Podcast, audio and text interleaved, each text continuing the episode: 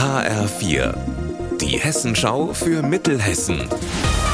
Hier ist das Studio Gießen. Meti Verrösler, schönen guten Tag. Achtung, Kühe entlaufen. Bei Allertshausen im Kreis Gießen wird aktuell nach vier Rindern gesucht, die dort gestern von ihren Weideflächen getürmt sind.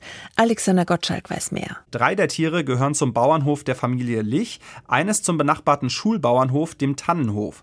Die Landwirte haben mir erzählt, dass sie schon gestern den ganzen Tag damit beschäftigt waren, ausgebüxte Kühe wieder einzufangen. Insgesamt sind demnach fast 40 Tiere abgehauen, indem sie über den Weidezaun gesprungen sind oder ihn einfach niedergetrampelt haben. Die Tiere hatten offenbar Panik. Wovor, das ist noch unklar. Die vier Kühe, die jetzt noch vermisst werden, sind wahrscheinlich zusammen in den Wald gelaufen. Wer sie sieht, sollte Abstand halten und sofort die Polizei alarmieren. Die Polizei in Marburg hatte nach eigenen Angaben in der vergangenen Nacht immer wieder und vehement Ärger mit einem wohl extrem alkoholisierten Mann. Der randaliert wohl erst an einer Tankstelle, bekommt dann wenig später einen Platzverweis am Bahnhof. Dann ist erstmal Ruhe, bis 4 Uhr.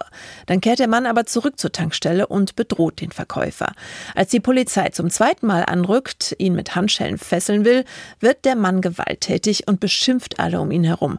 Letzten Endes hat ihn wohl nur der Biss eines Polizeihundes in den Oberschenkel halbwegs beruhigen können.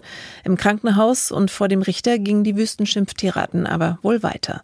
Der Mann ist dann am Ende in eine Ausnüchterungszelle gelandet. Keine Autos, keine Motorräder, keine Busse. Dafür Fußgänger Fußgänger, Fahrradfahrer und Skater. Am Sonntag findet bereits zum 18. Mal der autofreie Weiltal-Sonntag statt. Mehr von Benjamin Müller. Zwischen Rot an der Weil und Weilburg ist die komplette Weiltalstraße, also die L3025, auf einer Länge von 30 Kilometern gesperrt. Entlang der Strecke gibt es Essensstände mit Würstchen, Kaffee und Kuchen oder Pizza und viele Mitmachaktionen.